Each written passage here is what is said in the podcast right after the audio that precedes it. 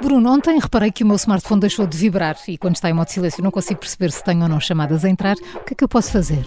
Descomplicando, vamos desde já verificar se o botão está a funcionar. Eh, este botão de silêncio, eh, na maioria das marcas, parece uma pequena alavanca e, portanto, quando ativamos ou inativamos este motor vibratório, o próprio smartphone vibra nesse momento. E, portanto, verificar se na oscilação do botão e na sua ativação se o motor vibratório vibra.